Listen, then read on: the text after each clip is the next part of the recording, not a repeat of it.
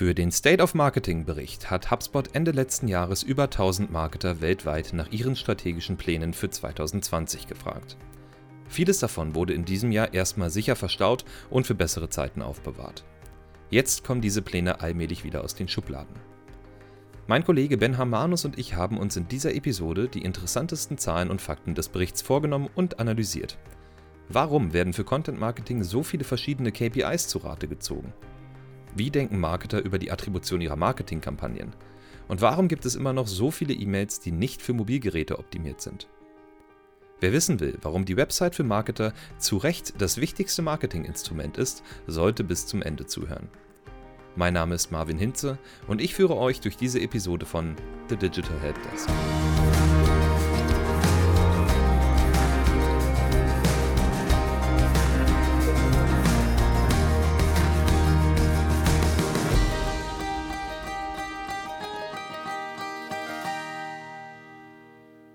Hallo zusammen und hi Ben. Hi Marvin. Wir haben uns heute hier getroffen, um über unseren State of Marketing Bericht zu reden, beziehungsweise auf Deutsch heißt der nicht noch ein Marketingbericht, was ich sehr gut finde, weil es gibt natürlich viele Marketingberichte, die auch so ein bisschen den aktuellen Stand des Marketings betrachten. Und unser hebt sich davon insofern ein bisschen ab, dass wir nicht nur Zahlen untersucht haben und Fakten untersucht haben, sondern auch dazu Expertenmeinungen eingeholt haben und das Ganze ein bisschen kommentieren lassen haben. Ich weiß nicht, Ben, wie viele Marketingberichte liest du so im Jahr? Ich glaube, dass ich mir ja, ich lese nicht nur Marketingberichte, aber ein, zwei schaue ich mir schon an und dann gibt es natürlich noch viele andere Berichte, also generell zur Digitalisierung und vielen anderen Themen, die man sich anschaut. Ich glaube, was an unserem Marketingbericht auch noch so besonders ist, als ich mir den dann nochmal ganz angucken wollte zur Auffrischung, dass da drin immer wieder Links sind, die nochmal auf komplette riesige Blogartikel führen. Also jedes Kapitel hat nochmal eigentlich viel intensiver dann nochmal eine Auseinandersetzung mit dem Thema in einem sehr langen Artikel im Blog. Also der Marketingbericht fasst das alles gut zusammen, aber insgesamt ist das eigentlich wesentlich länger als 48 Seiten. Ich glaube, wenn man alles lesen möchte, dann ja, kommt man eher aufs Doppelte. Hätte ich jetzt auch geschätzt, ungefähr das Doppelte. Die Blogartikel sind dann sehr umfangreich, die kann man sich auch so durchlesen zu den einzelnen Themen. Und wenn man das Ganze dann ein bisschen kondensiert in PDF-Form haben möchte, dann muss man sich entsprechend das Dokument runterladen. Ja, wir haben uns diesen State of Marketing Bericht angeguckt, beziehungsweise er ist ja schon im Januar erschienen bei uns. Nun ist es so, dass so ein State of Marketing Bericht oder State of irgendwas anderes Bericht natürlich auch immer davon ausgeht, dass sich Sachen ähnlich entwickeln, wie man das vorhergesehen hat für dieses Jahr. Und man macht eine Umfrage in Ende 2019 und fragt nach den Plänen für 2020. Die haben sich ja nun auch im Marketing, wahrscheinlich bei allen, sehr stark geändert. Und ich hatte das Gefühl, Ben, und darum ist es auch super, dass wir jetzt diese Folge machen, dass jetzt erst so langsam der Zeitpunkt gekommen ist, wo Marketingabteilungen ihre gemachten Pläne von 2019 wieder aus der Schublade holen können und sagen können, okay, nachdem der erste große Sturm vorbei ist, was wollten wir denn eigentlich angehen? Also jetzt wendet man sich so langsam wieder den strategischen Zielen, den strategischen Planungen zu. Geht mir genauso. Der Digital Helpdesk Podcast ist ja auch eine, ein Projekt, das dann so reingeschoben wurde, weil wir überlegt haben, was können wir jetzt machen, um zu Beginn der Pandemie Lösungen für Menschen zu finden, neue Formate zu schaffen, über andere Themen zu sprechen. Und jetzt kehrt es wieder so ein bisschen zur Normalität zurück. Und ich merke auch, wie die Q3, Q4-Planung sich auch wieder dem widmet, was, wie du gesagt hast, was in der Schublade steckt. Ja, die gute Schublade, die ist auf jeden Fall prall gefüllt, genauso wie unsere Themenschublade für heute. Und darum würde ich sagen, widmen wir uns gleich mal dem ersten Teilaspekt. Also prinzipiell gibt es, glaube ich, im State of Marketing knapp 10, 12 verschiedene Kategorien, die da beleuchtet werden, also verschiedene Marketingkategorien. Und wir haben uns den Bericht durchgelesen und mal ein paar davon rausgepickt. Und der erste, der mir ins Auge gesprungen ist, beziehungsweise die erste Kennzahl daraus, war Content Marketing. Da gibt es auch gleich eine interessante Statistik zu, aber vorher hätte ich mal eine Frage an dich, Ben, und zwar, was bedeutet denn Content Marketing für dich? Ui, also Content Marketing. Also ich glaube, das Schöne an Content Marketing im Gegensatz zu anderen Marketingdisziplinen ist für mich, dass es ein nicht disruptives Element ist. Obwohl ich ein Freund der Disruption bin, weil es um Digitalisierung geht, finde ich, ist Content Marketing etwas, das fügt sich einfach so gut ins Leben der Menschen ein. Das sind Inhalte, die sind interessant, die wollen die Menschen. Äh, man lernt was aus ihnen oder man wird gut unterhalten, aber man nimmt etwas für sich mit mehr als nur reine Produktwerbung zu bekommen. Unter Umständen bekommt man gar keine Produktwerbung, aber es passt in die Themenwelt des Unternehmens und man kann sich damit gut platzieren. Also ich sage jetzt mal in unserem Fall, wir haben halt alle möglichen Tools, Marketing-Tools, haben ja auch gerade eine Podcast-Episode dazu veröffentlicht. Deswegen müssen wir aber nicht nur über Tools reden, sondern wir können auch über Social-Media-Taktiken reden. Ja, also was macht man letzten Endes mit den Tools und füllt damit die Inhalte und begeistert dadurch, dass Menschen dadurch etwas für ihr Leben mitnehmen, besser werden können. Und das Ziel natürlich des Content Marketing ist dann, dass eine gewisse Dankbarkeit auch erscheint, also dass man top of mind ist. Die Menschen erinnern sich an den Menschen oder das Unternehmen, das einem geholfen hat. Und irgendwann in einem Prozess, wenn diese Menschen denken, eigentlich bräuchte ich Produkt XY, dann erinnern sie sich an uns und ja, im Prinzip der, der äh, Kaufentschluss wird früher getroffen, als in dem Moment, wo man dann zu dem Händler geht oder in den Laden geht, weil man eigentlich schon längst eine Entscheidung getroffen hat, weil einen das Content Marketing so begeistert hat. Interessant, wenn du das so erzählst. Erstmal eine sehr schöne Definition von Content Marketing. Und bei dir wird auch klar, dass du dich nicht auf einen bestimmten Teilaspekt davon festlegen kannst oder festlegen willst oder so, weil es einfach auch ein sehr breites Feld ist. Also ich habe zum Beispiel öfter schon gehört, Content Marketing ist für viele, ist das Blogging beispielsweise. Ja, dann schreibt man Blog und dann sammelt man Website-Traffic ein und entsprechend dann hoffentlich vielleicht Leads oder man hat diesen Branding-Aspekt. Das ist auch der nächste Punkt, der Branding-Aspekt kommt auch ganz deutlich vor. Ne? Also mit dem Content, den wir generieren, wollen wir top of mind sein, wollen wir immer im Hinterkopf bleiben und wollen da eine gewisse Vorreiterrolle einfach für dieses Thema einnehmen, sozusagen. Als ich das gelesen habe, ist mir aufgefallen, ich finde, der Begriff Content Marketing hat sich über die Jahre ganz schön stark verändert. Weil ich habe das Gefühl, und vielleicht siehst du das ja auch so, oder du siehst das anders, dass es früher tatsächlich eher dieser, dieser stringente Flow, ich mache einen Content in der Regel geschrieben und damit generiere ich am Ende mehr Umsatz. War eine ganze Zeit lang. Würdest du das auch so sehen? Also mehr Content, mehr Umsatz? Sozusagen, ja, oder halt gutes Content-Marketing gleich am Ende direkt mehr Umsatz. Also ich schreibe den Blog zu einem bestimmten Thema, positioniere mich dafür und das sorgt dafür, dass meine Sales beispielsweise hochgehen. Ja, ich bin nicht sicher. Ich glaube, dieser Streit, der währt jetzt schon also in meinen Erinnerungen schon so seit 2014 an. Mhm. Also ungefähr seitdem ja. ich da noch tiefer reingucke als vorher, äh, gibt es diese Diskussion. Und ich glaube ja, dass immer wieder auch gesagt wird, Content Marketing braucht Kennzahlen, die aufs, unter, auf den Unternehmenserfolg einzahlen. Und das ist ja auch richtig so. Mhm. Aber in letzter Zeit weiß ich gar nicht, ob es noch so viele Diskussionen darum gibt. Ich weiß nicht, irgendwie ist Content Marketing da. Ja. Aber so richtig, ich, ich habe jetzt gerade eine Diskussion auch verfolgt von Markus Bulgari und Mail Roth, die auch einen Content Marketing Podcast gestartet haben. Mhm. Und die widmen sich auch wirklich gerade in der allerersten Folge eigentlich dem Content Marketing als Begriff.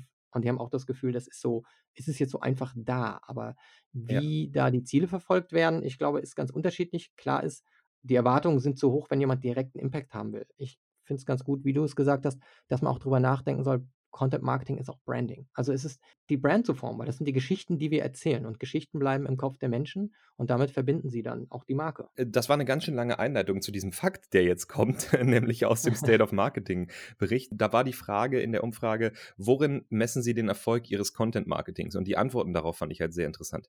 15 Prozent sagen hauptsächlich in Lead-Generierung, 23 Prozent sagen durch höheren Umsatz oder im Vertrieb. 18% sagen durch Web-Traffic und 15% sagen durch Social-Media-Interaktion. Und das finde ich einfach ziemlich divers. Also einmal so das ganze Bouquet. Ne? Das heißt, es gibt nicht wirklich dieses eine Content-Marketing für mich, wo man sagen kann, das ist Content-Marketing und so misst man das, sondern im Endeffekt ist das ein Thema, was in jedem Unternehmen auch ein bisschen anders aussieht und natürlich extrem variiert davon, oder davon abhängt, für wen mache ich das eigentlich? Wer ist meine Zielgruppe? Und dementsprechend muss man halt auch andere Kanäle dafür wählen. Von daher finde ich es ganz interessant, dass hier komplett unterschiedliche KPIs gemessen werden, um das Content Marketing zu ratifizieren oder zu validieren im Unternehmen. Ich glaube, was es ganz gut zeigt, ist, dass Content Marketing eben im Unternehmen keine Schublade gehört. Also die Content Marketer können nicht unabhängig vom Social Media Team arbeiten oder in ihrer eigenen Welt leben. Also Unternehmen, in dem eben alles getrennt ist, Sales von Marketing und Social Media Marketing ist wieder was anderes als Content Marketing und so weiter. Das ist eine ganz schwierige Geschichte und das zeigen vielleicht diese Ergebnisse, dass alles irgendwie zusammengehört und Content Marketing eben sich auf das gesamte Unternehmen auswirkt und eben nicht nur Lead Gen ist oder nicht nur Web Traffic, also oder eine SEO-Strategie, sondern Branding, also auch der Brand Manager wird sein Veto einlegen, wenn man da Geschichten erzählt, die nicht zur Brand passen. Mhm. Oder der PR-Mann wird vielleicht auch, oder die PR-Frau, ein Veto einlegen, wenn man Geschichten erzählt, die so kontrovers sind, dass sie vielleicht gegen die eigenen Values verstoßen oder auch Menschen verletzen können. Also ganz losgelöst geht es nicht. Also von Top to Bottom muss eigentlich jeder in das Content Marketing involviert sein. Ja, interessant finde ich auch, dass wir bei uns tatsächlich alle diese Kennzahlen messen, um den Erfolg des Content Marketings zu messen sozusagen, aber halt an ganz verschiedenen Punkten. Das heißt, bei uns ist ja Content Marketing auch wirklich, sage ich mal, tief in die Unternehmenskultur integriert. Das heißt, bei uns nennt das ja auch niemand Content Marketing, sondern wir machen quasi alle Teilaspekte des Content Marketings, wenn du so möchtest, im Marketing. Und wir messen auf jeden Fall alles davon. Von daher sehr divers. Ich glaube, es könnte aber für Unternehmen hilfreich sein, sich hier einmal eine Content-Strategie zu überlegen, um wirklich herauszufinden, was und wen wollen wir eigentlich erreichen und auf welchen Kanälen können wir das tun. Und dann werden vielleicht auch die KPIs ein bisschen strukturierter in der Hinsicht, dass ich weiß, wenn ich weiß, wen ich erreichen will und zu welchen Themen ich was zu erzählen habe, dann finde ich auch den passenden Kanal dazu sozusagen, dann finde ich auch das passende Format dazu und dann kann ich daraus auch die KPIs entwickeln. Und im besten Fall am Ende führe ich das Ganze so zusammen, dass ich sagen kann, ich kann das auf bestimmte Deals, also auf, auf meine, auf meine Sales-Kennzahlen sogar zurückrechnen. Ne? Aber es fängt wirklich damit an, mit der Content-Strategie. Ich denke, da könnte es auch hilfreich sein, mit Personas zu arbeiten. Wir hatten es in der letzten Folge schon erwähnt. Wir haben auch das Make My Persona Tool zum Beispiel, wo man sich einen, einen idealen Kunden bauen kann, wenn man so möchte, auf dem man dann hinarbeitet. Ja? Also sich einfach so ein, so ein Bild von dem idealen Kunden zu schaffen und sich zu fragen, wie kommuniziere ich mit diesem Kunden? Und ich glaube, das ist ein schöner Anfang, um das ganze Thema Content Marketing für mich als Unternehmen ein bisschen glatt zu ziehen und zu sagen, welche Aspekte davon sind für mich als Unternehmen relevant, weil ich glaube einfach, dass es da nicht die eine Lösung gibt, nicht die One-Fits-All-Kappe, die auf jeden Kopf passt. Und wo du schon gesagt hast, dass man auch äh, messen muss, den Unternehmenserfolg oder den Erfolg von Content Marketing, da kommen wir auch, glaube ich, schon zum einem der nächsten Punkte, der sich mit der Messbarkeit von dem eigenen Marketing befasst, nämlich zu den Paid Ads und Attribution im Bereich Marketing, richtig?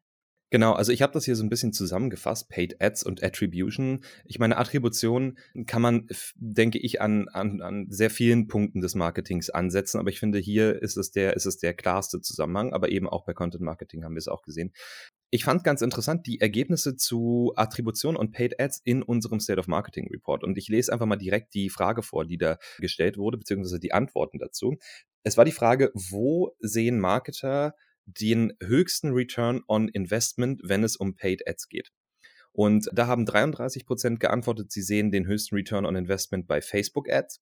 28 Prozent haben geantwortet, sie sehen den höchsten Return bei Google Ads und 14 Prozent haben geantwortet, sie sehen den höchsten Return on Investment bei Instagram.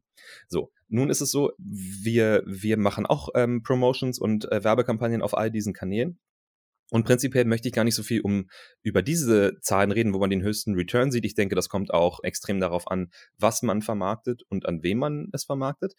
Ich fand da besonders eine Zahl interessant. 12 Prozent haben gesagt, sie können den Return on Investment ihrer Kampagnen gar nicht messen. Und mir ist aufgefallen, ich wollte eigentlich sagen nur 12 Prozent, weil ich finde, 88 Prozent können den Return on Investment ihrer Kampagnen messen, in Social Ads wohlgemerkt. Das finde ich eine sehr hohe Zahl. Ben, aus deiner Erfahrung, würdest du sagen, dass das ungefähr hinhauen kann, dass 88 Prozent wirklich für Paid Ads den Return messen können? Für mich hat sich das irgendwie hoch, sehr hoch angefühlt. Ich glaube, es, es kommt immer darauf an, aber ich denke halt Paid Ads, ob es jetzt Google oder insbesondere Google Ads oder Facebook Ads sind, sind natürlich immer ein Mittel, um Dinge wirklich sehr gut tracken zu können, wenn es jetzt darum geht, dass man das auch durchtrackt bis zu einem Checkout, wo man einen direkten Sale hat. Wenn man jetzt eine Dienstleistung oder Agenturdienstleistung anbietet, dann wird das Ganze schon wieder ein bisschen anders, weil man dann, klar, zwar Kontakte auf die Seite kriegt, aber der Cycle ist natürlich viel länger als jetzt im B2C, wo jemand direkt ein Produkt kauft, was vielleicht auch nicht so einen hohen Warenwert hat und dann für 25 Euro das T-Shirt kauft. Und wenn es jetzt aber um Dinge im B2B-Marketing geht, dann ist es wahrscheinlich in den seltensten Fällen so, dass jemand direkt klickt und dann auch etwas, äh, jetzt eine Software kauft, die irgendwie 20.000 Euro im Jahr kostet. Da kann es aber durchaus sein, dass man natürlich über Attributionsmodelle das gut abbilden kann, wenn man dann welche einsetzt. Attributionsmodelle, vielleicht mal kurz als Klärung, die dienen dafür, dass man eben die verschiedenen Touchpoints oder eine Bias Journey beleuchtet und auch untersucht, je nach Set, was man einsetzt, dann feststellt, okay, hat man jetzt eine Last-Click-Attribution? Das würde bedeuten, wenn jemand eine Google-Ad klickt und dann eben kauft, dann ja, bekommt eben Google sozusagen die, den ganzen Credit. Also Google, die Google-Kampagne hat dafür gesorgt, dass man verkauft hat. Wenn man aber andere Attributionsmodelle baut, dann bezieht man eben auch ein, dass dieser Kontakt unter Umständen eigentlich zuerst zustande gekommen ist, indem jemand eine Twitter-Anzeige angeklickt hat oder eine Facebook-Post. Und irgendwann klickt er dann vielleicht auf eine Google-Anzeige. Das heißt, wenn man vielleicht eine First-Click-Attribution hätte, dann würde man sagen, oh ja, der erste Kontakt war aber Twitter, also kriegt das den höchsten Zuspruch und ist sehr wichtig für uns und wir müssen da mehr investieren. Oder man verteilt sogar gleichmäßig auf alle Touchpoints und sagt dann, okay, jeder dieser Touchpoints kriegt irgendwie 20% zugesprochen an, äh, an dem Erfolg. Und deswegen müssen wir auch schauen, dass wir gleichmäßig unsere Budgets verteilen, überall diese Touchpoints zu forcieren. Aber zurück zu deiner Frage, ja, ich kann mir das schon gut vorstellen in Bezug auf Paid Ads, dass man das sehr gut messen kann. Bei den anderen 12% wundert es mich schon, dass sie da keine Strategie verfolgen, das genauer nachzuverfolgen, was ihre Kampagnen bringen, denn äh, unter Umständen kann man die ja dann abschalten oder man richtet halt ein anderes Reporting ein, um zurückzuverfolgen, was sie bringen. Denn irgendwann kommt immer jemand und fragt, warum man das macht und dann kriegt man vielleicht das Budget gestrichen, ähm, obwohl es eigentlich einen Wert gibt, den man zwar nur so fühlt, aber den muss man dann eben auch nachweisen können. Und wenn dich diese Zahl schon überrascht, dann äh, gebe ich dir noch eine andere Zahl mit auf den Weg. Und zwar haben 50 Prozent angegeben, dass der Return on Investment ihrer Werbekampagnen für sie nicht oder nicht besonders wichtig ist. ja, das ist interessant in dem Sinne, wenn Sie sagen, ja, 88 Prozent messens oder wissens, dass es etwas bringt, aber es ist Ihnen nicht wichtig. Was zeigt uns das? Ja, dass das Marketing sich nicht genug verantwortlich fühlt dafür, was am Ende der Return on Investment ist? Oder was ist dein Schluss, Marvin? Ja, und ich finde auch wirklich besonders interessant, wir haben ja 50 Prozent der Leute, die angeben, dass ihnen die Werbekampagnen nicht oder nicht sehr wichtig sind, beziehungsweise der Return ihrer Werbekampagnen. Aber nur 12 Prozent von diesen 50 Prozent können das auch gar nicht messen. Das heißt, es gibt 38 Prozent von Marketern da draußen, die zwar den Return messen, aber dann mit dem Ergebnis entscheiden, das ist nicht relevant für mich. Und ich glaube, das ist sozusagen auch ein bisschen das strukturelle Problem. Erstmal, wie definiere ich Return on Investment? Ich kann mir durchaus vorstellen, dass das nicht alle in Sales-Zahlen verstanden haben in diesem Reporting, einfach weil es auch super schwer nachzuvollziehen ist, wenn man nicht dieses Attribution Reporting schon integriert hat im Unternehmen. Und dann natürlich auch immer die Frage, wenn ich Zahlen kriege und die sagen mir nicht genug aus, so dass ich am Ende angebe, das ist für mich nicht relevant, habe ich vielleicht die falschen Zahlen auch einfach erhoben. Ne, also mein Ansatz wäre hinzugehen und zu sagen, eigentlich muss es für mich relevant sein, wenn ich von jeder Paid Ads Kampagne am Ende sagen kann, so viel Sales hat das generiert, die Kunden, die über, äh, weiß ich nicht, Social Media Kampagnen, über Facebook Kampagnen reingekommen sind, haben den und den Lifetime Value beispielsweise und bei Instagram haben sie den und den Lifetime Value. Und wenn man das vergleicht, also ich frage mich, wenn man das wirklich eins zu eins nachvollziehen kann, wie das keine interessante Kennzahl am Ende sein kann. Weißt du, was ich meine? Ja, ich glaube, ähm, vielleicht ist das ja auch so gefühlt nur nicht relevant, weil man sich sagt, ja, also bis hierhin ist halt mein Job. Also, wenn mhm. ich jetzt sage, ich habe Leads generiert, dann habe ich halt Leads generiert und mein Ziel war eben, dass ich im Monat 500 Leads generiere. Das ist jetzt einfach mal so eine Zahl. Und sagt sich dann, das ist jetzt ja, das ist mein Ziel. Mehr verlangt der Sales von mir nicht. Vielleicht fühlt man dann sich nicht so, als wäre das jetzt ein Return on Investment. Da ungefähr so Mhm. hast es ja, glaube ich, auch gesagt weil man nicht die direkte Zahl sieht und niemand sagt, ja, du hast so und so viel Umsatz erwirtschaftet mit deinen Leads. Was natürlich auch ein bisschen schade ist, wenn man nicht das Gefühl hat, dass man den direkten Impact hat. Das ist ein sehr guter Punkt, weil, und das habe ich auch schon ein paar Mal für mich festgestellt, Reporting macht erst dann Sinn und Spaß, wenn sich auch jemand dafür interessiert auf der anderen Seite. Ne? Das heißt, wenn man jetzt selber an was arbeitet, macht man ja in den seltensten Fällen das Reporting einfach für sich einfach nur, um sich selber irgendwie zu verifizieren, dass man eine, Daseinsberechtigung hat, sondern es braucht eigentlich immer jemand auf der anderen Seite, der das dann auch lesen möchte. Zumindest langfristig. Also natürlich kurzfristig wollen wir alle mal sehen, klappt das gut oder klappt das besser und so, aber um wirklich zum Beispiel ins Attribution Reporting reinzugehen, glaube ich, braucht es auch einfach so eine Art von Commitment im Unternehmen, dass wir sagen, das sind, das sind die Zahlen, die interessieren uns die gucken wir uns auch an und danach arbeiten wir prinzipiell im Marketing. Also ein äh, sehr, sehr wichtiger Punkt. Und ich glaube, dass all diese Antworten und die Verteilung hier in den, äh, in, in den Antworten Teil dieser, dieser Strukturierung sind, wie das Unternehmen im, im äh, Marketingbereich lösen. Ja, also prinzipiell hattest du ja auch schon ein bisschen über Attribution Reporting geredet und ich glaube, das größte Problem ist dabei nach wie vor, die Daten sind oft in einzelnen Silos platziert. Ne? Das heißt, wir haben kein Tool, wo alle diese Daten zusammengeführt werden, was aber für die Attribution von verschiedenen Marketingmaßnahmen natürlich extrem wichtig ist. Das heißt, die Lösung dafür wäre jetzt hinzugehen und zu sagen, wir nehmen uns die Zeit, wir arbeiten vielleicht mit einem Tool wie Looker oder Tableau oder von mir aus auch HubSpot, wo man diese Daten zentriert irgendwie zusammenführen kann, um dann wirklich einzelne Marketingmaßnahmen, die entsprechenden Verkäufe zuzuordnen auf der anderen Seite. Und ich spreche aus Erfahrung, dann macht das auch viel mehr Spaß tatsächlich, das Ganze. Weil wenn man dann sehen kann für jede Marketingmaßnahme, ich habe X gemacht und am Ende kam Y Euro bei raus, ist das sehr, sehr spannend und gibt dir natürlich auch eine gewisse Form von ja, Motivation einfach mit.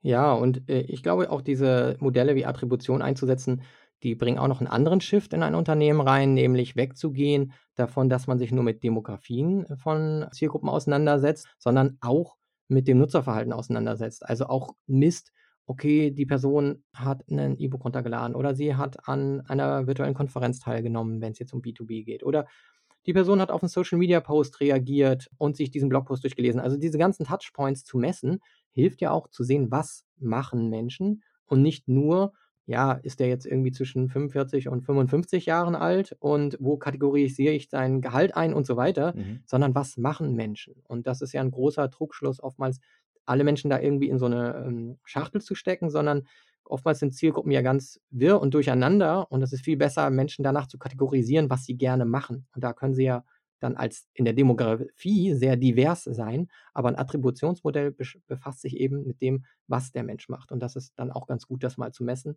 und daraufhin dann seine Marketingaktivitäten zu planen und zu verstärken sehr schöne Überleitung für unseren nächsten Punkt, der da heißt E-Mail-Marketing.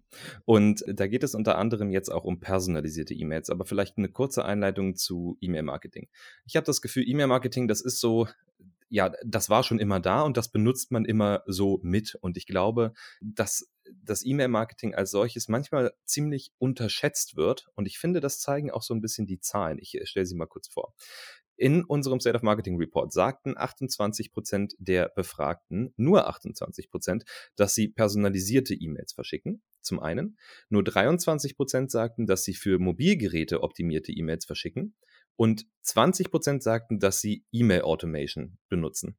Und ich finde, das steht ganz schön konträr dazu, wie wichtig E-Mail eigentlich ist. Und ich finde, der wichtigste Punkt bei E-Mail, und äh, das einmal vorweg, ist im Gegensatz zu all den anderen Marketingkanälen, die wir haben, also sei es Blogging oder sei es Social Media zum Beispiel, ist es bei E-Mail wirklich so, jeder hat eine E-Mail-Adresse. Also ich habe prinzipiell kann ich fast jeden Nutzer überhaupt technisch erreichen mit diesem Kanal. Das macht natürlich schon mal einen gewaltigen Unterschied, oder? Das macht einen riesen Unterschied und ich warne ja auch immer davor, auf fremdem Land nur zu bauen. Also, wenn jetzt man auf einer Social-Media-Plattform baut und sich nur darauf spezialisiert und die Regeln bestimmt nur mal jemand anderes oder die Plattform ist morgen weg oder pleite oder ändert den Algorithmus so, dass ich eben soll ja schon vorgekommen sein, Mhm. plötzlich nur noch 2% meiner Follower erreiche, ohne Geld einzusetzen dann, ja, dann darf ich nicht heulen, weil E-Mail ist ein starker Kanal, der hat nach, mit, nach wie vor, glaube ich, den oder einen der höchsten Return on Investments, je nach Business. Und von daher ist es wichtig, eigentlich auch noch professioneller mit dem Tool umzugehen. Und da gibt es ja viele Dinge, die man tun kann. Und du hast ja schon ein paar Sachen genannt. Gut wäre schon mal die Basissachen in den Griff zu kriegen, wie E-Mails rauszuschicken, die auch auf einem Handy gut aussehen. Mhm. Und zwar auf verschiedenen Handys, in verschiedenen Tools. Also von daher, äh, das ist schon mal die Basic-Sache, aber es gibt ja auch noch viele andere Dinge, die man tun kann, um besseres E-Mail-Marketing zu machen. Nun ist es beim E-Mail-Marketing so, dass es dafür, dass es eigentlich ein Tool ist, was, wo man meinen könnte, das sollte relativ einfach sein. Es ist ja nur eine E-Mail, finde ich ganz schön komplex ist. Vor allen Dingen, was die Tools angeht. Das heißt, so eine für Mobilgeräte optimierte E-Mail zu kreieren, ist gar nicht so leicht, weil dann stellt sich natürlich die Frage, für welches Mobilgerät zum ersten, dann für welche Bildschirmgröße, für welchen Client, ne, ob ich das jetzt in Outlook öffne oder in Gmail oder in Browser bei GMX zum Beispiel, das sind ja alles wahnsinnig große Unterschiede in der Art und Weise, wie diese E-Mail dargestellt werden muss. Das heißt, ich glaube, E-Mail ist tatsächlich so ein Punkt oder so ein Medium, was einfach überall anders aussieht. Das heißt, E-Mails werden auch total oft irgendwo zerschossen. An, an bestimmten Momenten hast du bestimmt auch schon bekommen, solche E-Mails, oder? Wo sich jemand gedacht hat, wir machen das jetzt mobil optimiert und am Ende hast du das irgendwie alles in einem Balken, in einzelnen Buchstaben untereinander angezeigt, zum Beispiel den Call to Action oder so, habe ich alles schon gesehen. Ja, habe ich auch schon gesehen. Ich denke, man sollte auf jeden Fall natürlich so ein paar Tests immer durchführen und dann vielleicht ein bisschen zu, bei dem bleiben, was schon funktioniert hat, wenn man das auf den verschiedenen Devices getestet hat. Alles in allem, glaube ich, ist man aber immer schon gut dran, wenn man mindestens gecheckt hat, wie gut das Ding auf Mobile funktioniert. Dann sieht es auf dem Desktop meistens auch okay aus. Aber ganz schlimm ist eben etwas, das auf Mobile nicht gut aussieht, weil das macht die Person auf dem Desktop definitiv nicht nochmal auf. Und meistens ist so eine E-Mail dann vielleicht auch gleich gelöscht. Ja, auf jeden Fall. Und also ich finde, die Zahlen zeichnen auch so ein Bild davon, weil alle diese geringen Zahlen für sowohl personalisierte E-Mails als auch für Mobilgeräte optimiert, als auch für E-Mail-Automation zeugen für mich auch ein bisschen davon, dass vielleicht auch die Verbindung zu dem CRM einfach noch nicht da ist, dass das nicht integriert ist. Weil das sind genau die Probleme, die man dann bekommt. Ne? Wie kann ich dann meine E-Mails personalisieren, wenn ich die Daten aber in einem anderen Tool gespeichert habe? So, dann müsste ich ja theoretisch für jede E-Mail-Kampagne, die ich mache, müsste ich mir einen Datensatz exportieren, den müsste ich irgendwo hochladen beispielsweise, um dann meine E-Mail zu verschicken. Oder ich baue mir von mir aus eine API oder lass mir die bauen oder die gibt es schon und lass diese Tools miteinander sprechen. Das ist der beste Part. Für viele ist es aber so, dass die, die Daten gar nicht in der Cloud liegen, beispielsweise vom CRM. Das heißt, wenn die Daten nicht in der Cloud liegen, entscheidet man sich oft auch für ein E-Mail-Marketing-Tool, was on-premise funktioniert. Und dann wird es erst richtig kompliziert, vor allen Dingen was die Automation angeht nachher, dass diese Programme dann eben miteinander sprechen und die sind dann natürlich auch nicht auf dem neuesten Stand immer. Ne? Also Lizenzen, die ich bei mir auf dem Server on-premise installiere, also diese Software, werden in der Regel nicht so regelmäßig geupdatet. Das heißt, ich weiß, dass auch viele Unternehmen mit E-Mail-Marketing-Tools arbeiten, die zehn Jahre alt sind zum Beispiel und natürlich nicht diese ganzen vorgefertigten Möglichkeiten für mobile Geräte und mobil optimierte E-Mails unbedingt mitbringen von vornherein. Da denke ich schon fast gar nicht mehr dran, ne? weil das für mich auch schon ganz normal ist, dass man eben gewisse Templates und Bausätze hat, in denen man sich das irgendwie Drag and Drop zusammenklebt, sage ja. ich. So, und es dann eben einfach funktioniert. Also das setze ich voraus und wenn ich mir dann sowas zuschicke, in der Regel sieht das auch vernünftig aus. Aber du hast recht, ich habe auch schon andere Dinge gesehen, wo man dann einfach merkt, hier wird nicht in eine E-Mail-Marketing-Software investiert. Und wie du auch schon richtig gesagt hast, wenn es CRM und E-Mail-Marketing-Kontaktdatenbank also Leads, Listen und so weiter, nicht miteinander kommunizieren, dann ist es auch schwierig, eine gute Segmentierung hinzukriegen und nicht Menschen zu einem Event einzuladen, sage ich, das eigentlich für Menschen bestimmt ist, die vielleicht noch nicht Kunden sind oder nur Kunden einzuladen zu einem Event. Also da wird dann auch händisch Listen rauf und runterladen auch mal bemüht und das ist einfach nicht in nicht synchron und das kann Menschen auch verärgern, wenn sie dann die falschen Informationen bekommen. Genau, also der Tipp wäre hier, wenn ihr die Möglichkeit habt, versucht wirklich CRM und die Marketing-Tools so gut es geht zu integrieren. Das macht erstens euer CRM besser, weil ihr die Daten aus dem Marketing auch mit einfließen lassen könnt, als auch euer Marketing besser, weil ihr die CRM-Daten habt und dementsprechend E-Mails personalisieren könnt und auch Automations anlegen könnt. Ein letzter Punkt wäre vielleicht noch wichtig, Datenbankpflege. Prinzipiell denke ich, dass es bei E-Mail-Marketing auch wichtig ist, nur dann was zu schreiben, wenn man auch was zu erzählen hat. Tatsächlich. Viele planen ja einfach zum Beispiel wöchentliche Newsletter, die rausgeschickt werden, unabhängig davon, ob man jetzt wirklich eine E-Mail rausschicken müsste zu diesem Thema. Und ich glaube, das ist auch so ein ganz wichtiger Punkt. Wenn die Leute nicht engagiert sind mit den E-Mails, schickt die E-Mail nicht raus, und gebt ihnen auch die Möglichkeit, immer zu sagen, ich möchte die E-Mail nicht mehr empfangen. Also der Unsubscribe-Button, das ist ja eh vorgeschrieben. Trotzdem bekommt man ja noch manchmal E-Mails, wo einem das relativ schwer gemacht wird. Also auch da würde ich sagen, haltet die Datenbank sauber, lasst die Leute gehen, wenn sie gehen wollen und versucht nur E-Mails an Leute rauszuschicken, die auch E-Mails empfangen möchten. Ja, es gibt auch übrigens, und das ist auch eine gefährliche Sache, deswegen gibt es ja auch in HubSpot den Button, dass man an Nutzer, die nicht reagieren, eben nicht herausschickt und einem auch HubSpot im Tool sagt, dass es eben diese, diesen Teil der äh, User gibt, die man per Klick dann eben nicht anschreibt, obwohl sie in das Segment fallen, weil sie schon seit hm, XY Tagen nicht mehr reagiert haben oder so oder auf die letzten zehn E-Mails, was auch immer man eingestellt hat. Warum macht man das? Weil es auch so ein Whitelisting und Blacklisting gibt. Und wenn man ständig E-Mails rausschickt, das merken auch die Provider, E-Mails, die nicht geöffnet werden oder grundsätzlich im Spam landen oder, oder, oder. Da gibt es verschiedene Hinweise für die Provider und dann ist man plötzlich bei GMX oder bei Google oder web.de, ist man plötzlich dann, ja, wird man kategorisiert als jemand, der unheimlich viel äh, E-Mails herausschickt, die niemanden interessieren. Und dadurch wird man immer mehr irgendwo reinrutschen, wo man dann einfach immer in diesen Promotions-Folder oder in Spam-Folder landet. Und daher guckt einfach, dass ihr Leute anschreibt, die auch wirklich eure E-Mails öffnen. Für den State of Marketing Bericht hat HubSpot Ende letzten Jahres über 1000 Marketer weltweit nach ihren strategischen Plänen für 2020 gefragt. Vieles davon wurde in diesem Jahr erstmal sicher verstaut und für bessere Zeiten aufbewahrt. Jetzt kommen diese Pläne allmählich wieder aus den Schubladen. Mein Kollege Ben Hamanus und ich haben uns in dieser Episode die interessantesten Zahlen und Fakten des Berichts vorgenommen und analysiert. Warum werden für Content Marketing so viele verschiedene KPIs zu Rate gezogen? Wie denken Marketer über die Attribution ihrer Marketingkampagnen? Und warum gibt es immer noch so viele E-Mails, die nicht für Mobilgeräte optimiert sind? Wer wissen will, warum die Website für Marketer zu Recht das wichtigste Marketinginstrument ist, sollte bis zum Ende zuhören. Mein Name ist Marvin Hinze und ich führe euch durch diese Episode von The Digital Helpdesk.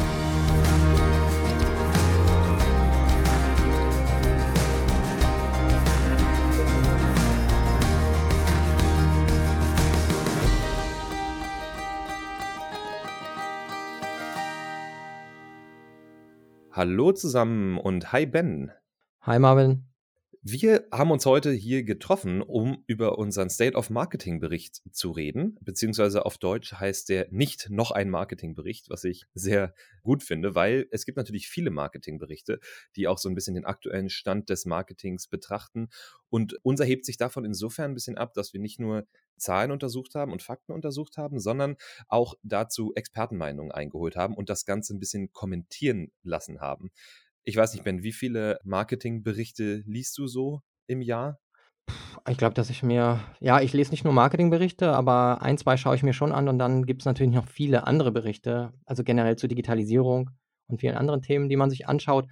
Ich glaube, was an unserem Marketingbericht auch noch so besonders ist, als ich mir den dann nochmal ganz angucken wollte zur Auffrischung, dass da drin immer wieder Links sind, die nochmal auf komplette riesige Blogartikel führen. Also jedes Kapitel hat nochmal eigentlich viel intensiver dann nochmal eine Auseinandersetzung mit dem Thema in einem sehr langen Artikel im Blog. Also der Marketingbericht fasst das alles gut zusammen, aber insgesamt ist das eigentlich wesentlich länger als 48 Seiten. Ich glaube, wenn man alles lesen möchte, dann ja, kommt man eher aufs Doppelte.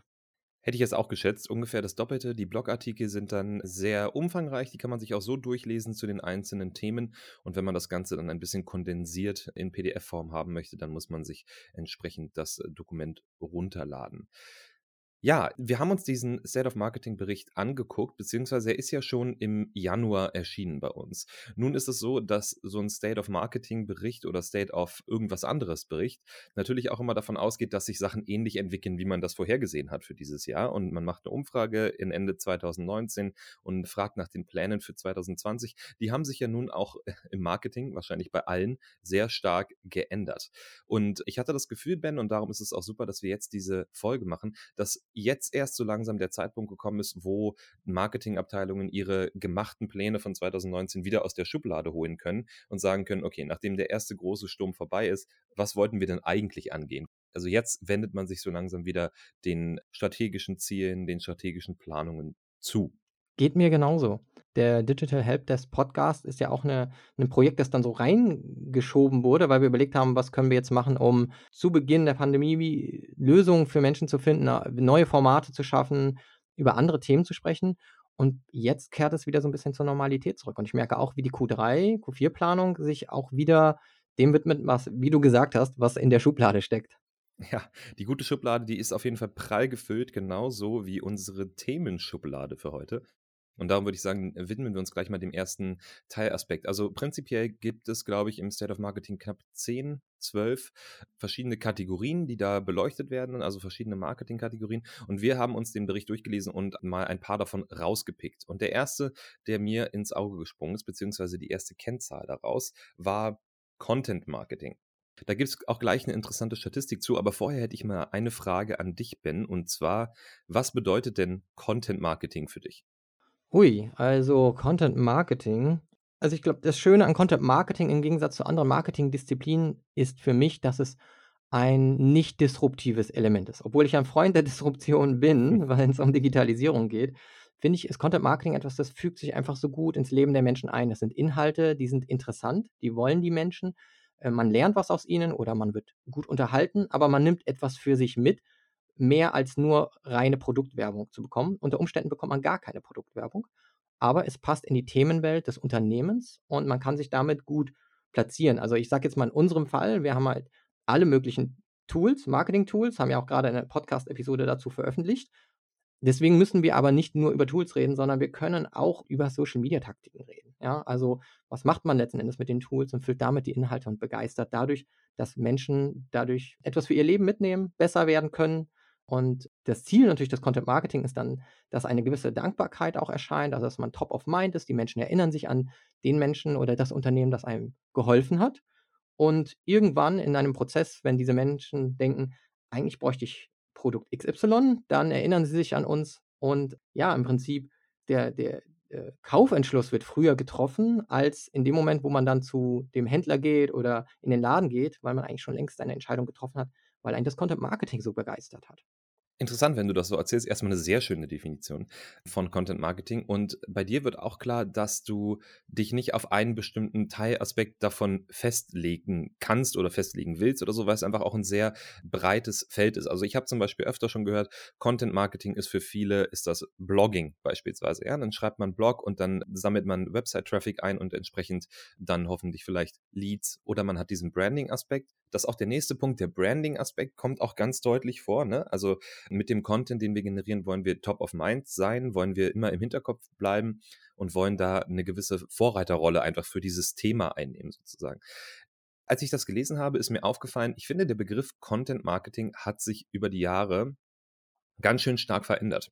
Weil ich habe das Gefühl, und vielleicht siehst du das ja auch so, oder du siehst das anders, dass es früher tatsächlich eher dieser, dieser stringente Flow, ich mache einen Content in der Regel geschrieben und damit generiere ich am Ende mehr Umsatz war, eine ganze Zeit lang. Würdest du das auch so sehen? Also mehr Content, mehr Umsatz? Sozusagen, ja, oder halt gutes Content-Marketing gleich am Ende direkt mehr Umsatz. Also ich schreibe den Blog zu einem bestimmten Thema, positioniere mich dafür und das sorgt dafür, dass meine Sales beispielsweise hochgehen. Ja, ich bin nicht sicher. Ich glaube, dieser Streit, der währt jetzt schon, also in meinen Erinnerungen schon so seit 2014 an. Mhm. Also ungefähr seitdem ja. ich da noch tiefer reingucke als vorher, äh, gibt es diese Diskussion. Und ich glaube ja, dass immer wieder auch gesagt wird, Content Marketing braucht Kennzahlen, die aufs, unter, auf den Unternehmenserfolg einzahlen und das ist ja auch richtig so. Mhm.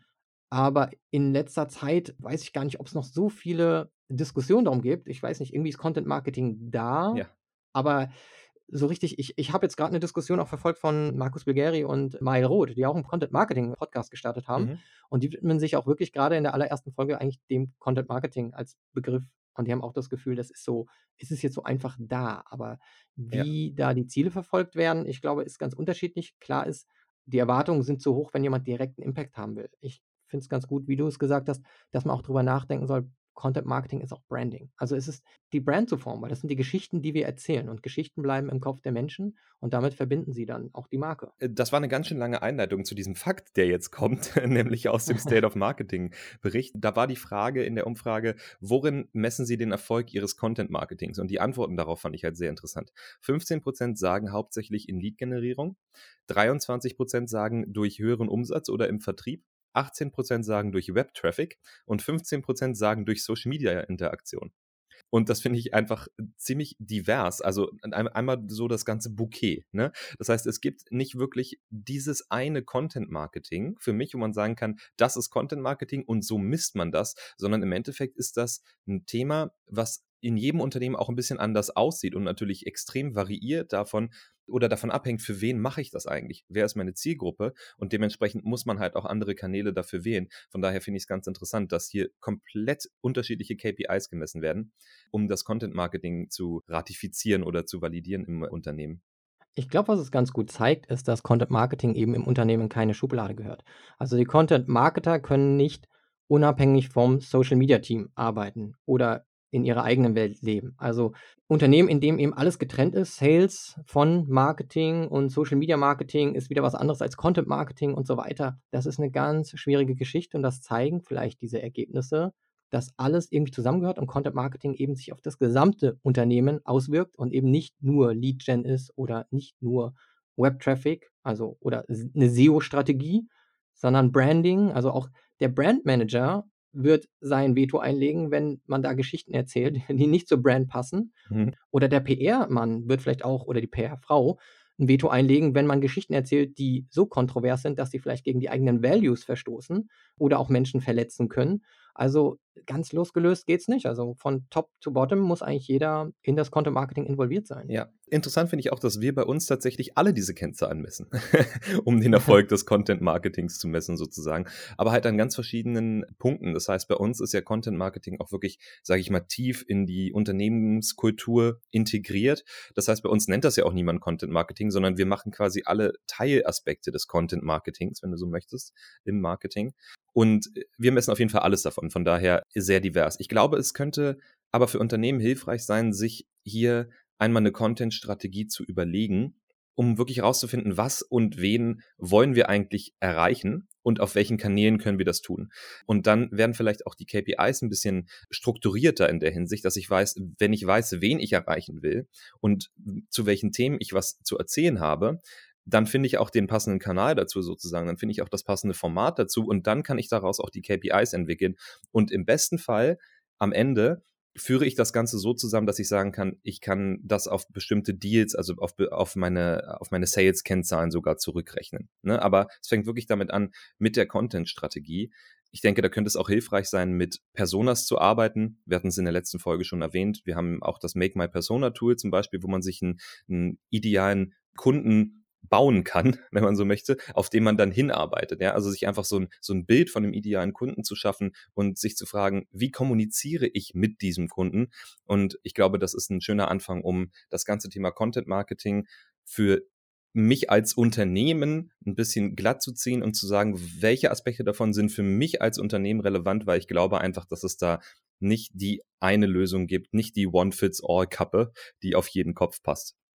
Und wo du schon gesagt hast, dass man auch äh, messen muss, den Unternehmenserfolg oder den Erfolg von Content Marketing, da kommen wir auch, glaube ich, schon zum einem der nächsten Punkte, der sich mit der Messbarkeit von dem eigenen Marketing befasst, nämlich zu den Paid Ads und Attribution im Bereich Marketing, richtig? Genau, also ich habe das hier so ein bisschen zusammengefasst, Paid Ads und Attribution. Ich meine, Attribution kann man, denke ich, an, an, an sehr vielen Punkten des Marketings ansetzen, aber ich finde, hier ist es der, ist es der klarste Zusammenhang, aber eben auch bei Content Marketing haben wir es auch gesehen. Ich fand ganz interessant die Ergebnisse zu Attribution und Paid Ads in unserem State of Marketing Report. Und ich lese einfach mal direkt die Frage vor, die da gestellt wurde, beziehungsweise die Antworten dazu. Es war die Frage, wo sehen Marketer den höchsten Return on Investment, wenn es um Paid Ads geht. Und da haben 33 Prozent geantwortet, sie sehen den höchsten Return on Investment bei Facebook Ads. 28 Prozent haben geantwortet, sie sehen den höchsten Return bei Google Ads und 14 Prozent haben geantwortet, sie sehen den höchsten Return on Investment bei Instagram. So, nun ist es so, wir, wir machen auch ähm, Promotions und äh, Werbekampagnen auf all diesen Kanälen und prinzipiell möchte ich gar nicht so viel um über diese Zahlen reden, wo man den höchsten Return sieht. Ich denke, das kommt auch extrem darauf an, was man vermarktet und an wem man es vermarktet. Ich fand da besonders eine Zahl interessant. 12 Prozent haben gesagt, sie können den Return on Investment ihrer Kampagnen gar nicht messen. Und mir ist aufgefallen, ich wollte eigentlich sagen nur 12 Prozent, weil ich finde, 88 Prozent können den Return on Investment ihrer Kampagnen messen, in Social Ads wohlgemerkt. Das finde ich eine sehr hohe Zahl. Ben, aus deiner Erfahrung, würdest du sagen, dass das ungefähr hinhauen kann, dass 88 Prozent wirklich für Paid Ads den Return messen können? Für mich hat sich das irgendwie hoch, sehr hoch angefühlt. Ich glaube, es, es kommt immer darauf an, aber ich denke halt Paid Ads, ob es jetzt Google oder insbesondere Google Ads oder Facebook Ads sind, sind natürlich immer ein Mittel, um Dinge wirklich sehr gut tracken zu können, wenn es jetzt darum geht, dass man das auch durchtrackt bis zu einem Checkout, wo man einen direkten Sale hat. Wenn man jetzt eine Dienstleistung oder Agenturdienstleistung anbietet, dann wird das Ganze schon wieder ein bisschen anders, weil man dann, klar, zwar Kontakte auf die Seite kriegt, aber der Cycle ist natürlich viel länger als jetzt im B2C, wo jemand direkt ein Produkt kauft, was vielleicht auch nicht so einen hohen Warenwert hat und dann für 25 Euro das T-Shirt kauft. Und wenn es jetzt aber um Dinge im B2B-Marketing geht, dann ist es wahrscheinlich in den seltensten Fällen so, dass jemand direkt klickt und dann auch etwas, äh, jetzt eine Software kauft, die irgendwie 20.000 Euro im Jahr kostet. Da kann es aber durchaus sein, dass man natürlich über Attributionsmodelle das gut abbilden kann, wenn man denn welche einsetzt. Attributionsmodelle, vielleicht mal kurz als Klärung, die dienen dafür, dass man eben die verschiedenen Touchpoints oder eine Bias Journey beleuchtet und auch untersucht, je nach Set, was man einsetzt, dann feststellt, okay, hat man jetzt eine Last-Click-Attribution? Das würde bedeuten, wenn jemand eine Google-Ad klickt und dann eben kauft, dann ja, bekommt eben Google sozusagen die, den ganzen Credit. Also Google, die Google-Kampagne hat dafür gesorgt, dass man verkauft hat. Wenn man aber andere Attributionsmodelle baut, dann bezieht man eben auch ein, dass dieser Kontakt unter Umständen eigentlich zuerst zustande gekommen ist, indem jemand eine Twitter-Anzeige angeklickt hat oder eine Facebook-Post. Und irgendwann klickt er dann vielleicht auf eine Google-Anzeige. Das heißt, wenn man vielleicht eine First-Click-Attribution hätte, dann würde man sagen, oh ja, der erste Kontakt war aber Twitter, also kriegt das den höchsten Zuspruch und ist sehr wichtig für uns und wir müssen da mehr investieren. Oder man verteilt sogar gleichmäßig auf alle Touchpoints und sagt dann, okay, jeder dieser Touchpoints kriegt irgendwie 20% zugesprochen an, äh, an dem Erfolg. Und deswegen müssen wir auch schauen, dass wir gleichmäßig unsere Budgets verteilen, überall diese Touchpoints zu forcieren. Aber zurück zu deiner Frage, ja, ich kann mir das schon gut vorstellen in Bezug auf Paid Ads, dass man das sehr gut messen kann. Bei den anderen 12% wundert es mich schon, dass sie da keine Strategie verfolgen, das genauer nachzuverfolgen, was ihre Kampagnen bringen, denn äh, unter Umständen kann man die ja dann abschalten oder man richtet halt ein anderes Reporting ein, um zurückzuverfolgen, was sie bringen. Denn irgendwann kommt immer jemand und fragt, warum man das macht und dann kriegt man vielleicht das Budget gestrichen, ähm, obwohl es eigentlich einen Wert gibt, den man zwar nur so fühlt, aber den muss man dann eben auch nachweisen können. Und wenn dich diese Zahl schon überrascht, dann äh, gebe ich dir noch eine andere Zahl mit auf den Weg. Und zwar haben 50 Prozent angegeben, dass der Return on Investment ihrer Werbekampagnen für sie nicht oder nicht besonders wichtig ist. ja, das ist interessant in dem Sinne, wenn Sie sagen, ja, 88 Prozent messens oder wissens, dass es etwas bringt, aber es ist Ihnen nicht wichtig. Was zeigt uns das? Ja, dass das Marketing sich nicht genug verantwortlich fühlt dafür, was am Ende der Return on Investment ist? Oder was ist dein Schluss, Marvin?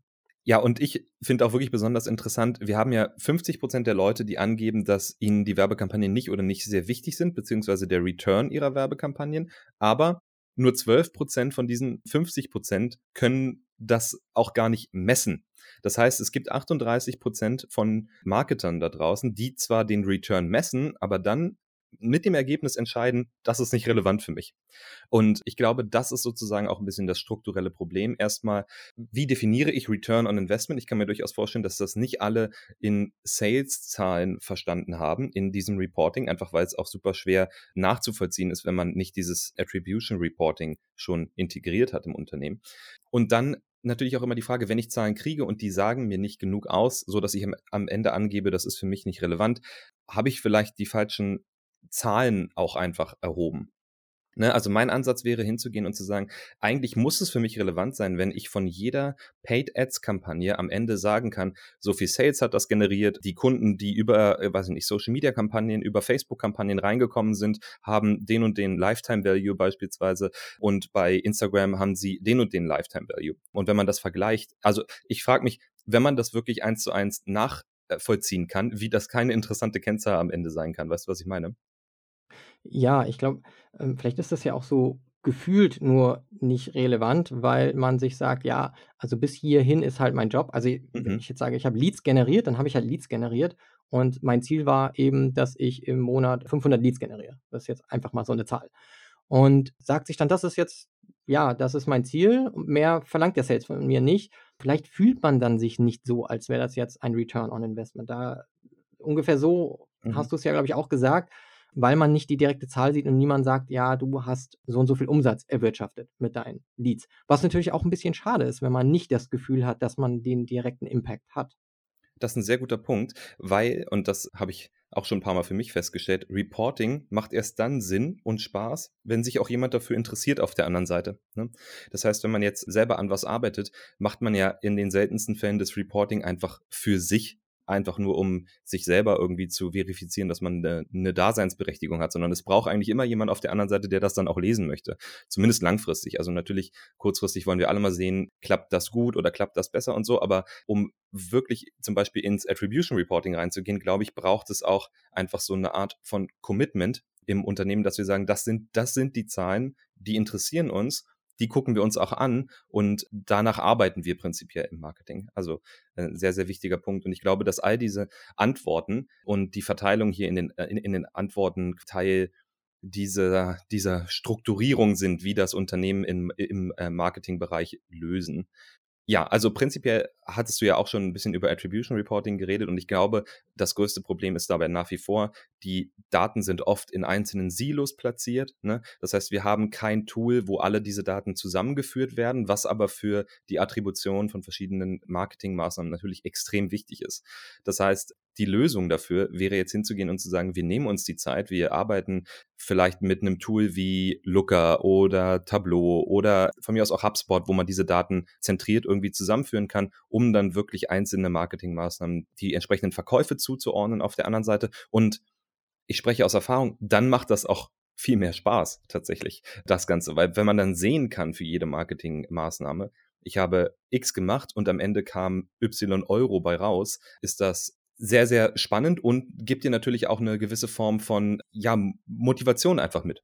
Ja, und äh, ich glaube auch diese Modelle wie Attribution einzusetzen, die bringen auch noch einen anderen Shift in ein Unternehmen rein, nämlich wegzugehen davon, dass man sich nur mit Demografien von Zielgruppen auseinandersetzt, sondern auch mit dem Nutzerverhalten auseinandersetzt. Also auch misst, okay, die Person hat ein E-Book runtergeladen oder sie hat an einer virtuellen Konferenz teilgenommen, wenn es jetzt um B2B geht. Oder die Person hat auf einen Social Media Post reagiert und sich diesen Blogpost durchgelesen. Also diese ganzen Touchpoints zu messen, hilft ja auch zu sehen, was machen Menschen und nicht nur, ja, ist der jetzt irgendwie zwischen 45 und 55 Jahren alt und wo kategorisiere ich sein Gehalt ein und so weiter, mhm. sondern was machen Menschen? Und das ist ja ein großer Trugschluss, oftmals alle Menschen da irgendwie in so eine ähm, Schachtel zu stecken, sondern oftmals sind Zielgruppen ja ganz wirr und durcheinander und es ist viel besser, Menschen danach zu kategorisieren, was sie gerne machen. Und da können sie ja dann als in der Demografie sehr divers sein, aber ein Attributionsmodell befasst sich eben mit dem, was der Mensch macht. Und das ist dann auch ganz gut, das mal zu messen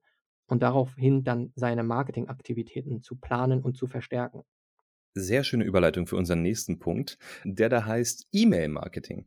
Und da geht es unter anderem jetzt auch um personalisierte E-Mails, aber vielleicht eine kurze Einleitung zu E-Mail-Marketing. Ich habe das Gefühl, E-Mail-Marketing, das ist so, ja, das war schon immer da und das benutzt man immer so mit. Und ich glaube, dass das E-Mail-Marketing als solches manchmal ziemlich unterschätzt wird. Und ich finde, das zeigen auch so ein bisschen die Zahlen. Ich äh, stelle sie mal kurz vor. In unserem State of Marketing Report sagten 28 Prozent der Befragten, nur 28 Prozent, dass sie personalisierte E-Mails verschicken. Zum einen. Nur 23 Prozent sagten, dass sie für Mobilgeräte optimierte E-Mails verschicken. Und 20 Prozent sagten, dass sie E-Mail Automation benutzen. Und ich finde, das steht ganz schön konträr dazu, wie wichtig E-Mail eigentlich ist. Und ich finde, der wichtigste Punkt bei E-Mail, und äh, das einmal vorweg, ist im Gegensatz zu all den anderen Marketingkanälen, die wir haben, also sei es Blogging oder sei es Social Media zum Beispiel, ist es bei E-Mail wirklich so, jeder hat eine E-Mail-Adresse. Also ich habe prinzipiell kann ich fast jeden Nutzer überhaupt technisch erreichen mit diesem Kanal. Das macht natürlich schon mal einen gewaltigen Unterschied, oder?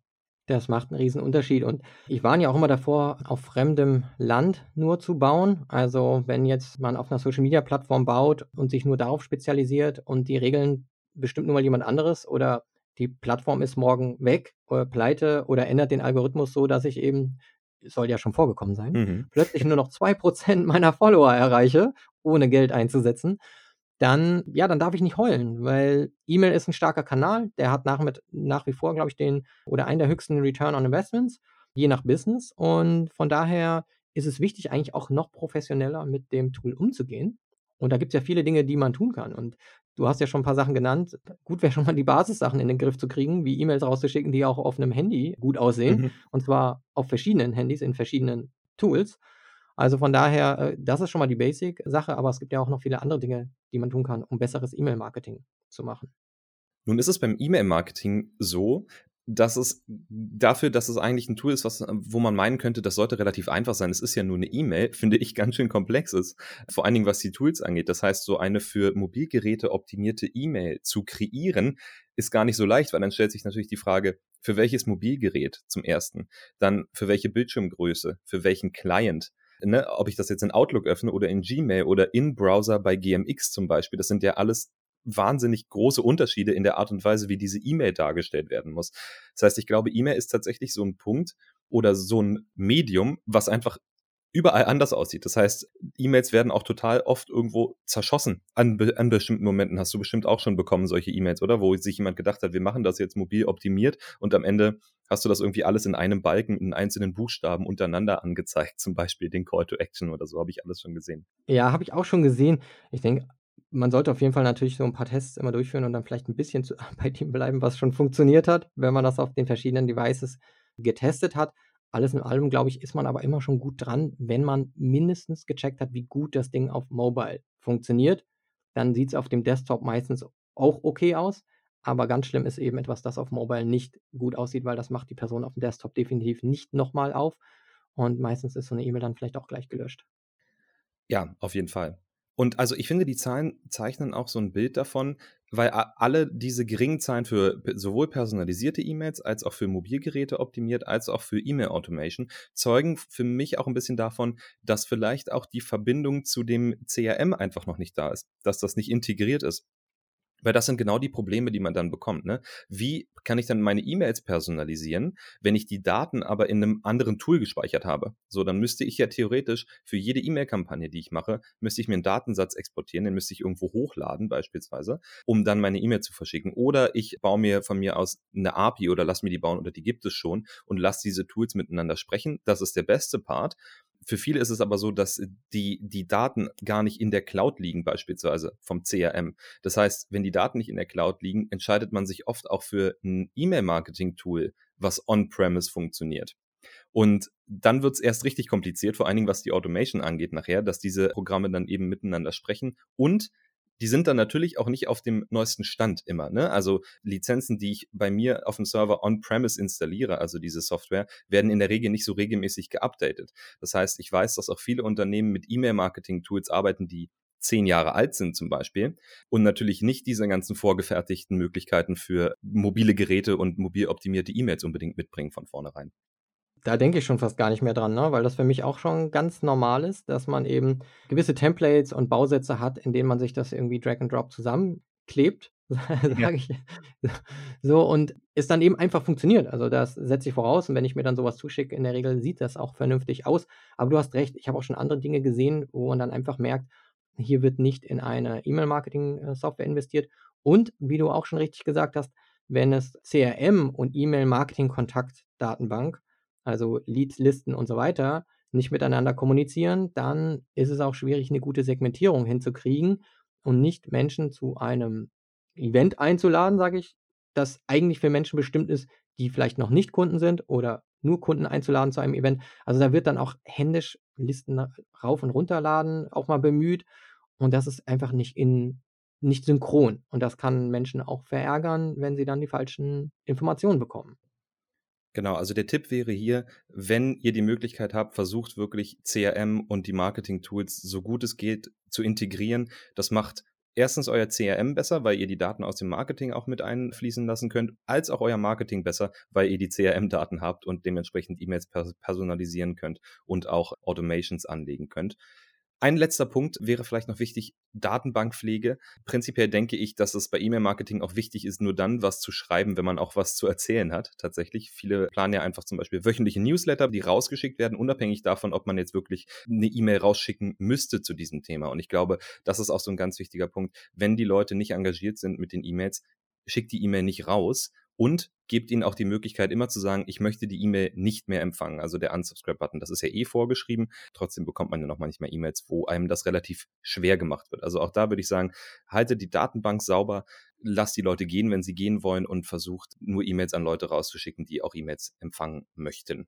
Ja, es gibt auch übrigens, und das ist auch eine gefährliche Sache, deswegen gibt es ja auch in HubSpot den Button, dass man an Nutzer, die nicht reagieren, eben nicht herausschickt und einem auch HubSpot im Tool sagt, dass es eben diese, diesen Teil der äh, User gibt, die man per Klick dann eben nicht anschreibt, obwohl sie in das Segment fallen, weil sie schon seit hm, XY Tagen nicht mehr reagiert haben oder so oder auf die letzten zehn E-Mails, was auch immer man eingestellt hat. Warum macht man das? Weil es auch so ein Whitelisting und Blacklisting gibt. Und wenn man ständig E-Mails rausschickt, das merken auch die Provider, E-Mails, die nicht geöffnet werden oder grundsätzlich im Spam landen oder, oder, oder. Da gibt es verschiedene Hinweise für die Provider und dann ist man plötzlich bei GMX oder bei Google oder web.de, ist man plötzlich dann, ja, wird man kategorisiert als jemand, der unheimlich viel äh, E-Mails herausschickt, die niemanden interessieren. Und dadurch wird man immer mehr irgendwo reinrutschen, wo man dann einfach immer in diesen Promotions-Folder oder in Spam-Folder landet. Und daher guckt einfach, dass ihr Leute anschreibt, die auch wirklich eure E-Mails öffnen. Oder findet Wege, dass sie wieder Interesse finden. Aber ja, irgendwann müsst ihr auch einfach mal sagen, der Kontakt hat kein Interesse. Und dann lohnt es sich auch nicht mehr, ihn anzuschreiben. Genau, und das kann man ja verschieden proaktiv angehen. Wenn man das so macht wie Netflix, würde man denen wahrscheinlich eine E-Mail schreiben und sagen, wir haben gesehen, du bist nicht mehr interessiert, weil du jetzt fünf E-Mails nicht geöffnet hast. Hier ist der Unsubscribe-Button und dann so einen großen Unsubscribe-Button oder so. Das könnte man natürlich auch. Lass uns noch zum letzten Punkt gehen für heute, Ben. Das ist der Punkt Website und natürlich auch wieder ein ganz schön großer Punkt. Im State of Marketing Report kam heraus, dass die Marketer weltweit die Website immer noch für das wichtigste Medium halten, was mich schon ein bisschen erstaunt hat, zugegebenermaßen, wenn man bedenkt, wie stark sich auch die Website-Nutzung so verändert hat über die letzten zehn Jahre. Also früher war das, früher, jetzt klingt das Papa erzählt von, ne, von der Zeit. Äh, genau. Auf jeden Fall, früher war das so, dass das eigentlich mehr so eine digitale Visitenkarte war. Das heißt, viele Websites waren sehr, sehr schlank. Man hat dann vielleicht irgendwie das Team kennengelernt, man hat irgendwie so grob die Produkte kennengelernt und dann die Adresse und die Telefonnummer. Das war eigentlich immer das Wichtigste und Prominenteste. Und dann gab es diese Umwandlung dahin, dass die Website immer komplexer wurde oder die Websites auf der Welt immer komplexer, so dass es fast schon so eine Art Organigramm war und man anhand der Produkte und Dienstleistungen, die da so gelistet waren in der Navigation, schon so ein bisschen die Unternehmensstruktur ableiten konnte, weil irgendwie jeder Bereich seine 50 Unterservices dann irgendwie als eigene Website integriert hat, also als eigene Seite auf der Website. Und jetzt habe ich das Gefühl, nimmt es wieder so ein bisschen den, die andere Richtung ein, dass man sich mehr Zeit dafür nimmt, ein wirklich aufgeräumtes Design zu schaffen, eine klare Nutzerführung, Personalisierung, aber ich, ich sag mal, die Menge an Informationen eher wieder zurück nimmt auf der Website. Ja, also eine Website ist ein Marketingkanal und das hat ja auch die Umfrage bestätigt, dass eben der Großteil sagt, ja, der wichtigste Kanal ist meine eigene Website. Das finde ich eine schöne Erkenntnis und nicht zu sagen, mein wichtigster Kanal ist irgendwie Instagram. Das mag vielleicht für gewisse Influencer und andere auch passen, dass, es, dass sie ihr Land dort bauen und dann weiter wandern, wenn die nächste Plattform relevant ist. Und das ist auch ein ganz anderes Business. Aber insgesamt ist die Webseite einfach ein Business. Darüber wird verkauft.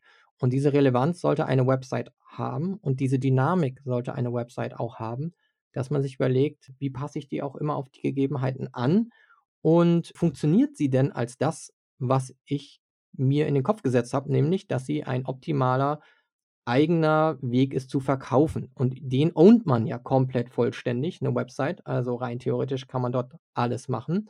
Aber macht man das auch? Und da bin ich ja auf eine Zahl gestoßen, Marvin, die ich gerade noch mal kurz nachschlage. Da ging es nämlich darum, in dem Bereich Marktforschung, den wir heute jetzt nicht als eigenen Teil hier besprechen im Podcast, aber in dem Teil Marktforschung in unserem Report wird auch gefragt, ob das Unternehmen plant, im Jahr 2020 Marktforschung zu betreiben. Und da sagen 72 Prozent ja. Und dann verteilt sich das aber wie folgendermaßen, nämlich dass über 30 Prozent sagen, ja, sie machen Umfragen, und circa so 25 Prozent machen Interviews und über 20 Prozent auch Fokusgruppen. Aber unter 20 Prozent sagen, sie führen Experimente und Testläufe durch. Und wenn man davon ausgeht, dass es bei den Experimenten und Testläufen um Experimente und Testläufe auf der Website unter Umständen geht, dann ist das ja immer noch sehr wenig, weil eigentlich sollten wir alle immer experimentieren. Wir sollten eigentlich alle immer testen, was auf unserer Webseite funktioniert. Und inzwischen bringen ja auch viele Website-Tools, also auch HubSpot, ja, solche Funktionen mit, wie AB-Testing oder äh, bei HubSpot auch adaptives Testing, wo dann äh, auch automat automatisiert optimiert werden kann. Wichtig ist auf jeden Fall, dass man seine Theorien und Hypothesen hat, was man verbessern kann, dass man dafür auch Tools benutzt, um zu messen, was die Menschen auf der Seite machen, also mehr als jetzt Google Analytics, sondern auch wirklich auch qualitativ mal vielleicht über Heatmaps äh, auch Hinweise bekommt, was da passiert und dann auch optimiert. Und das irritiert mich dann schon, wenn alle oder ein Großteil sagen, ja, die Website ist mein wichtigster Kanal, aber eigentlich keine Tests darauf durchführen, wie gut es läuft. Weil ich meine, mit Google AdWords machen wir es doch auch oder mit Social Media Kampagnen, dass wir tracken und schauen, wie erfolgreich sind die oder lassen drei Anzeigen gegeneinander laufen. Aber auf den Webseiten ist es eben irgendwie nicht gang und gäbe. Ja, vielleicht ist das auch so ein bisschen gelernt. Die Website war halt schon immer da, die läuft so ein bisschen mit, ne? Und ich habe auch das Gefühl, so eine, eine Website umzugestalten und da was dran zu testen, ist ja auch für viele ein wirklich, wirklich großer Aufwand, ne? wenn du eben nicht so ein Tool hast, wo du das quasi mit integriert hast, diese Möglichkeiten, das erstmal zu implementieren in deine, in dein ganzes Website-System. Wenn du jetzt ein, sag ich mal, mittelgroßes Unternehmen bist, du hast eine, du hast eine feste Website, die hat vielleicht insgesamt 5000 Seiten oder so, und dann fängst du an, diese äh, Möglichkeiten da zu implementieren. Dann musst du erstmal mit deinem IT-Team darüber reden. Dann musst du erstmal Freigaben einholen wahrscheinlich. Dann musst du erstmal von deinem Procurement-Team das Tool kaufen lassen. Dann muss das Ganze technisch irgendwie um umgesetzt werden. Und dann fängst du erst an mit dem tatsächlichen Test. Und wenn du dann was rausgefunden hast und du willst dann tatsächlich was ändern an deiner Website, dann geht der ganze Spaß ja erstmal los und du musst das quasi auf 4000 Seiten machen. Das heißt, es ist wirklich schwierig, wenn man eben die Voraussetzungen nicht hat, das direkt mit zu tun auf der Website, das testen, das dann im Nachhinein noch einzuführen. Also ich sehe, ich äh, ich fühle mit, ich verstehe das Problem sozusagen, das vielleicht manche damit haben. Ja, also klar, äh, daher gesagt, äh, ist das jetzt vielleicht ein bisschen einfacher, wenn man sagt: „Ja, ihr macht das doch auch mit euren Social Media Ads.“ Du hast schon recht. Es ist losgelöst und man kann auch wenig kaputt machen. Wenn die Anzeige nicht gut läuft, dann ist Geld im schlimmsten Fall verbrannt. Mhm. Aber ich zerstöre jetzt nicht meine Webseite oder mache daran was kaputt. Also, technisch gesehen, von der Sicherheit her gesehen, IT, Legal, da müssen ja viele mit involviert unter Umständen sein, wenn man auf der Webseite eben auch Tests durchführt, auch Daten trackt und so weiter.